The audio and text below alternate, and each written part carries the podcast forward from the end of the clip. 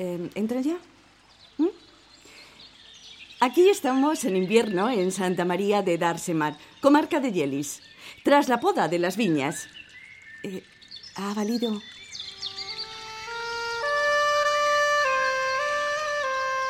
Así que ¿quieres que te cuente la historieta de Siri... Bueno, de Juanillo y Tula? Pues sí, hombre, claro que sí que te la voy a contar, ¿cómo no? Pues mira, cuando... Me acuerdo yo que cuando Juanillo y Tula fueron a Siritinga, el valle aún no había desaparecido bajo las aguas del embalse. Recuerdo que llegaron al atardecer de un luminoso día de invierno, esos de sol y cierzo que decimos por allí. Somos muchos los que aún recordamos el valle de Siritinga. ¡Ay, aquella estrecha franja de vida! Más de 10.000 hectáreas de buena tierra de labor. Tres municipios y una próspera laguna de agua salada, llenita de nidos de pájaros, surcada por mil bandadas de patos, garzas y cigüeñas en igualdad como no las he visto yo en ninguna otra parte. Ah, sí, pues me ha ido el, hilo de... Pues cuando Juanillo y Tula descendieron de aquel coche de línea, un único paisano les estaba esperando en aquella desierta esplanada de la plaza de Laris, el municipio más aponiente de todo el valle.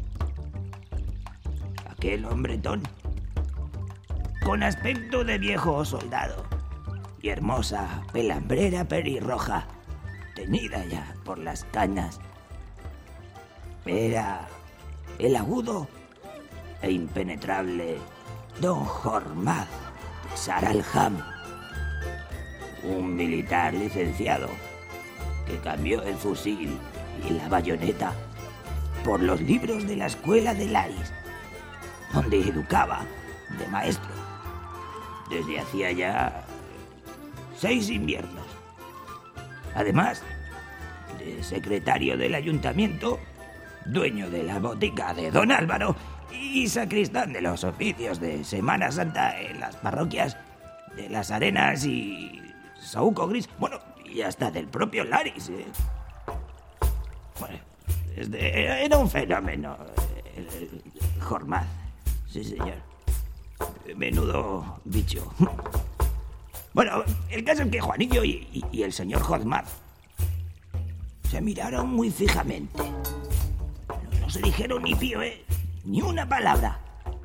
Porque ninguno de los dos las necesitaba. Además, había mucho que hacer. Y pronto. Por su parte, la tula, como buena perdiguera, hizo una feria de cabriolas y zalemas que hubieran hecho las delicias de la chiquillería del pueblo. Pero, eso sí, en aquel momento no había ni un solo bocoso que aplaudiera porque estaban todos en la catequesis, como todos los jueves, naturalmente. Lo cierto es que, al acabar, con los ojillos chispeantes y la lengua afuera, entornó sus pestañas rubiejas y siguió a los dos hombres como si allí no hubiera pasado nada, con aquel trotecillo majete que llevaba. Ay, la tulilla. Menuda tunanta.